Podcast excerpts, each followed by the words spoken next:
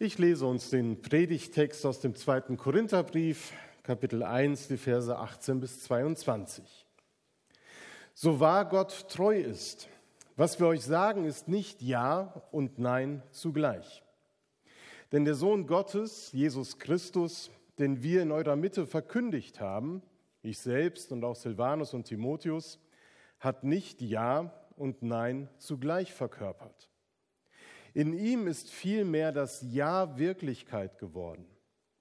Was immer Gott an Zusagen gemacht hat, in seiner Person, in Jesus, finden alle seine Zusagen ihre Erfüllung. Er ist das Ja. Und deshalb sprechen wir auch unter Berufung auf ihn zur Ehre Gottes das Amen. Gott selbst ist es, der uns zusammen mit euch im Glauben an Jesus Christus, seinen Gesalbten, festigt und stark macht. Er hat uns alle gesalbt und damit in seinen Dienst gestellt. Kontrastreicher kann es am vierten Advent, zumindest was die Lieder und die Textauswahl ausge, aus, ausmacht, nicht zugehen. Da hören wir eben den Abschnitt der, des Lobgesangs der Elisabeth werden vielleicht selber erfüllt von der Freude, wie groß und mächtig Gott ist, wie er eingreifen kann in das Leben von Personen und in das Weltgeschehen, singen frohmachende Lieder. Und dann hören wir zu Beginn der Predigt einen regelrechten Stimmungskilder, weil er nämlich von Konflikten handelt, die Paulus mit den Korinthern hatte. Was hat solch ein Predigtext am vierten Advent zu suchen? Mag sich der ein oder andere fragen und auch denken, was sind die Gemeinsamkeiten, die man da finden könnte. Ich kann euch sagen, es gibt welche. Eine Gemeinsamkeit ist zum Beispiel die Reisetätigkeit. Darf ich mal fragen, wer von euch wird in den kommenden Tagen zu Verwandten und Freunden verreisen? Aha. Wer wird Besuch empfangen in den nächsten Tagen? Das sind die gleichen, die eben gesagt haben, sie fahren weg, aber das ist doch egal. Wer war jetzt in der Adventszeit schon mal unterwegs, weil er sagt, den Stress tue ich mir über Weihnachten nicht an? Eben. Weihnachtszeit, Adventszeit ist Reisezeit. Das war schon immer so. Erinnert ihr euch an die Erzählung vom Beginn des Gottesdienstes? Es begab sich aber zu der Zeit, dass ein Gebot vom Kaiser Augustus ausging und so weiter und so fort. Da machte sich auch Josef auf dem Weg in das jüdische Land zur Stadt Davids nach Bethlehem. Es ist Reisezeit. Viele Menschen sind auch dieses Jahr unterwegs. Und der Apostel Paulus, von dem der Text stammt, der reiste unglaublich viel, nicht nur zu Weihnachten, sondern generell. Das war seine Aufgabe, das war sein Beruf. Er gründete an vielen Orten Gemeinden und hielt so gut es ging Kontakt zu ihnen.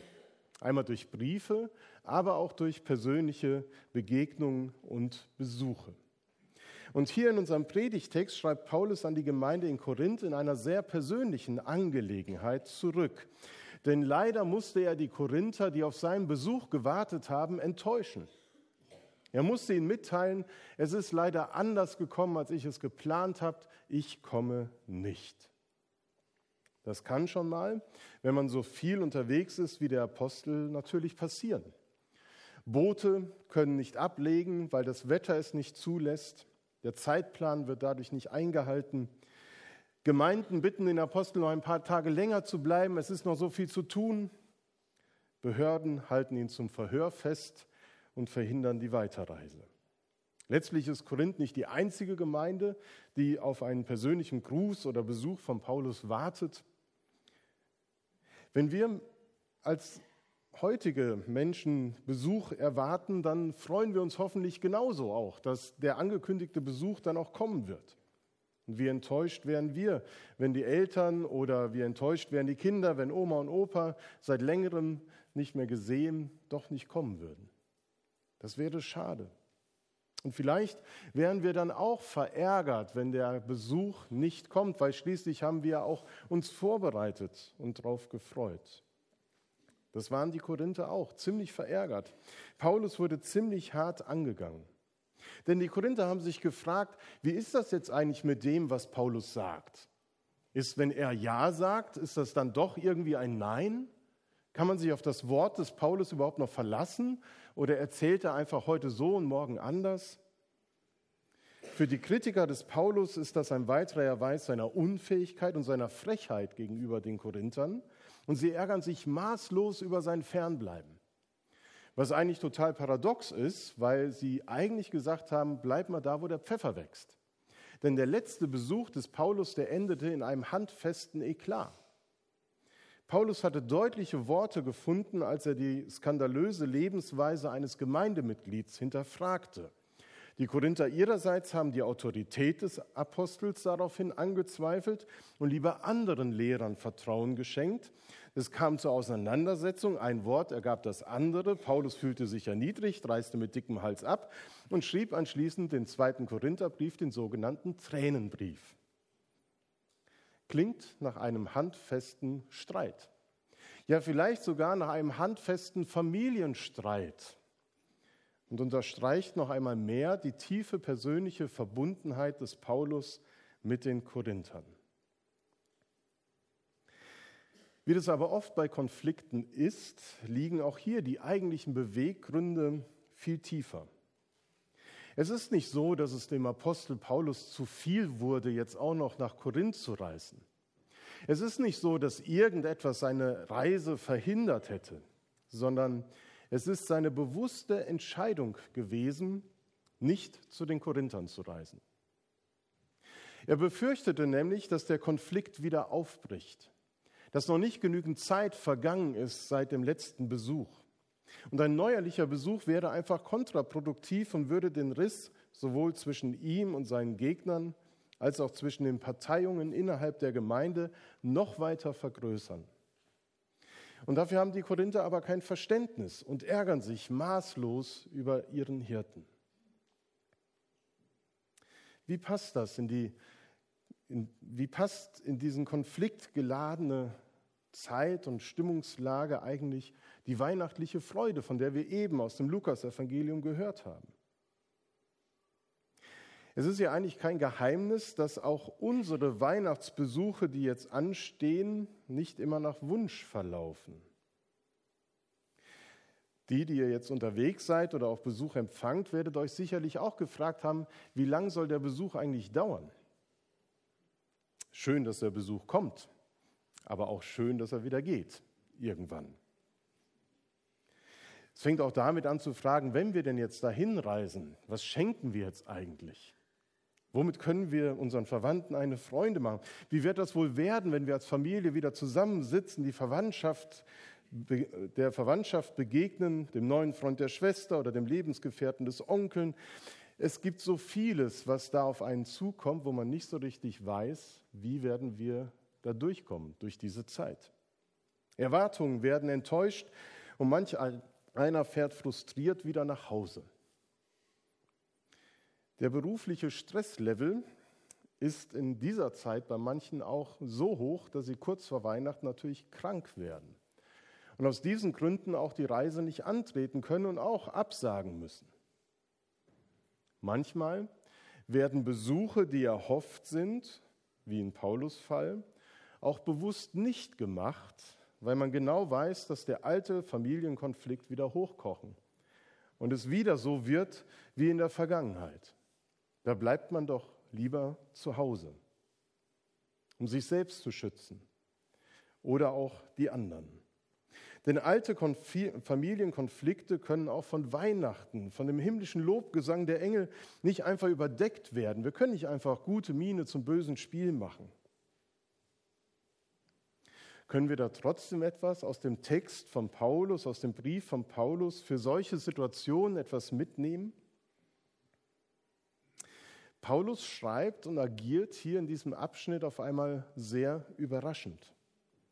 Er schiebt im Folgenden einfach mal den ganzen Konflikt zur Seite und spricht nicht mehr von sich selbst, sondern von einem Wir. Ich weiß nicht, ob euch das eben aufgefallen ist. Er spricht von einem Wir und nennt bewusst seine Mitarbeiter Timotheus und Silvanus und macht damit deutlich, jetzt geht es nicht mehr nur um mich als Apostel um die persönlichen Differenzen und Animositäten, tränenreichen Erklärungsversuchen. Nein, jetzt geht es um das, was die ganze Konfliktsituation eigentlich umklammert und rahmt. Und das ist das Wesentliche. Paulus erinnert sich selbst und die Gemeinde an das, was sie gemeinsam trotz dieses Konfliktes trägt, nämlich die Treue Gottes. Die Treue Gottes und die Gewissheit, dass er alle Versprechen einlöst. Es geht um das Ja Gottes. Gott sagt Ja. Und wenn Gott Ja sagt, dann heißt das nicht Nein, sondern darauf können wir uns verlassen. Und weil Gott treu ist in seinem Handeln und Reden, steht auch Paulus zu seinem Wort. Auch er ist treu, weil er seine Pläne nicht nach Lust und Laune macht, sondern auf Gottes Weisung und auf die Impulse des Heiligen Geistes hört. Paulus zielt auf einmal nicht mehr auf den Konflikt ab, sondern auf das Ja Gottes. Denn unter diesem Vorzeichen des Ja's Gottes ist alles Reden und Handeln des Paulus zu verstehen und zu bewerten. Gott ist das Ja. Und deshalb sprechen wir auch unter der Berufung auf ihn zur Ehre Gottes des Amen, betont der Apostel. Und Paulus argumentiert vom Größeren zum Kleineren und sagt, wenn wir uns auf Gottes Ja verlassen können, wie viel mehr können wir uns dann auch auf unser gegenseitiges Ja verlassen? Auf das Wort, auf meinen Dienst könnt ihr euch verlassen, weil Gott Ja spricht. Und in seinem Dienst stehe ich als Apostel.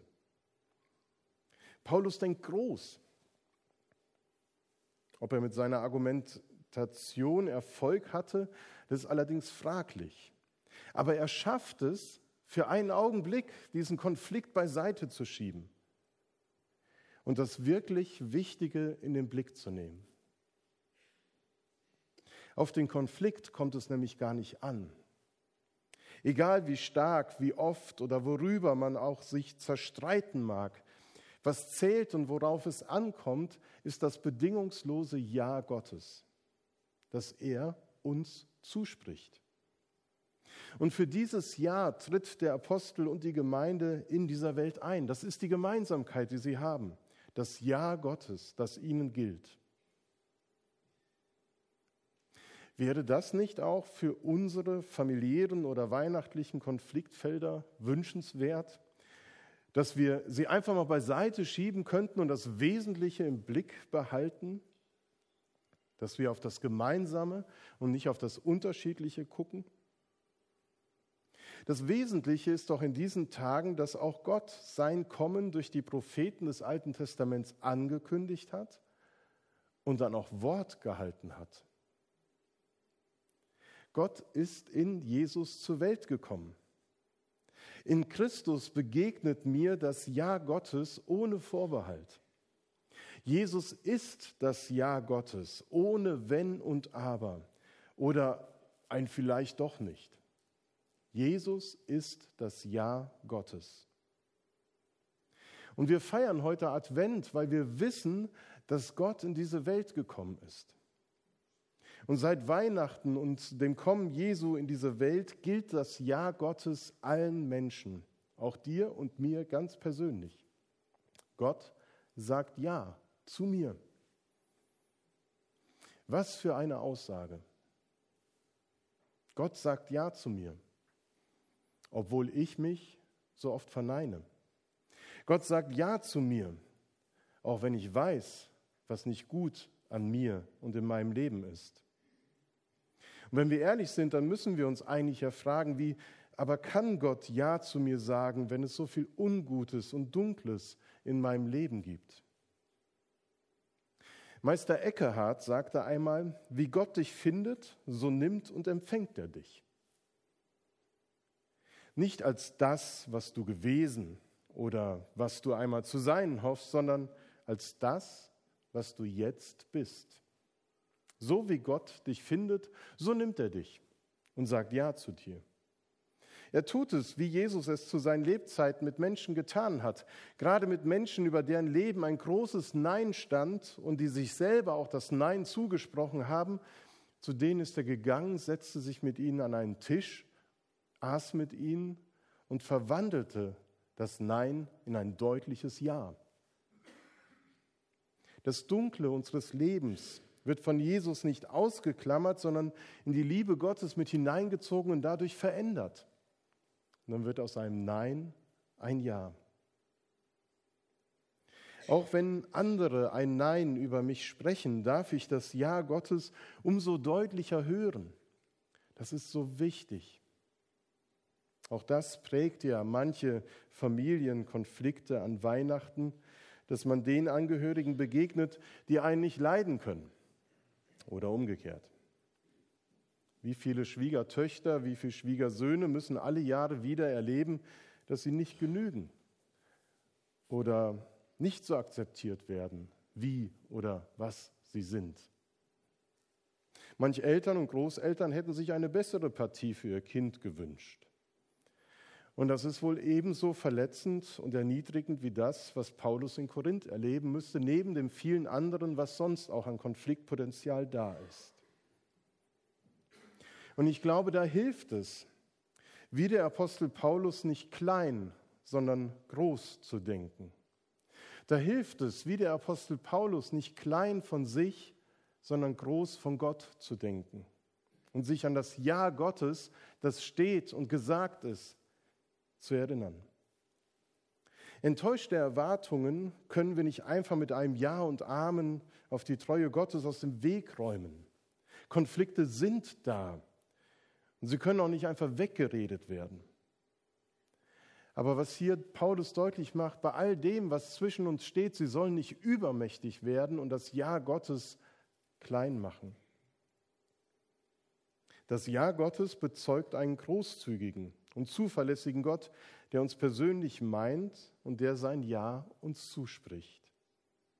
Und wir sind am vierten Advent eingeladen, diese bejahende Sicht von Gott für uns anzunehmen und zu fragen, wie ist es eigentlich? Höre ich dieses Ja Gottes zu mir und kann das auch so annehmen und akzeptieren? Wir sind eingeladen, Gott zu antworten und zu bitten, dieses Ja auch in unser Leben fallen zu lassen und dadurch auch Veränderung und Verwandlung zu erleben.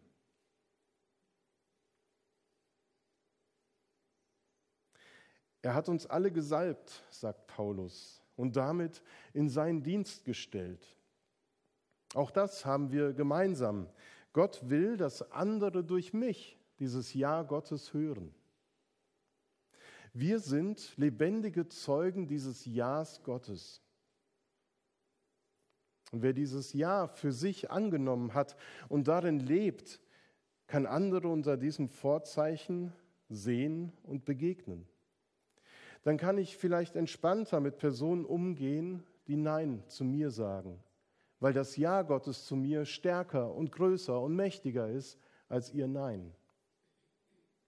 Ja, vielleicht kann ich dann sogar gerade Ihnen von dem großartigen Ja Gottes erzählen. Durch meine Worte oder einfach nur durch meine gelassene Reaktion auf Ihr Nein.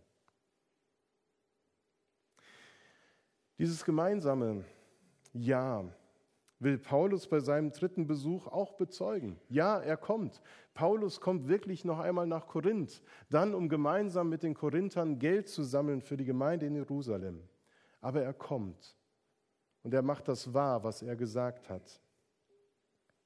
Ich glaube, dass auch die kommenden Tage, ob wir sie hier feiern oder unterwegs sind, gute Gelegenheiten für uns bieten, das Ja Gottes an andere weiterzugeben. Ein Anruf, eine Karte, ja, selbst ein Weihnachtsgeschenk, das wir übermorgen oder am ersten Weihnachtsfeiertag je nach Familientradition auspacken, kann so ein Symbol dafür sein, dass Gott Ja zu uns sagt. Und ich wünsche euch, dass ihr mit diesem Ja in die Weihnachtszeit jetzt gehen könnt. Dass es lauter ist als manches Nein, was ihr vielleicht zu hören bekommt. Denn das ist die Zusage vom vierten Advent. Er, Jesus ist das Ja. Und deshalb sprechen wir auch unter Berufung auf ihn zur Ehre Gottes das Amen.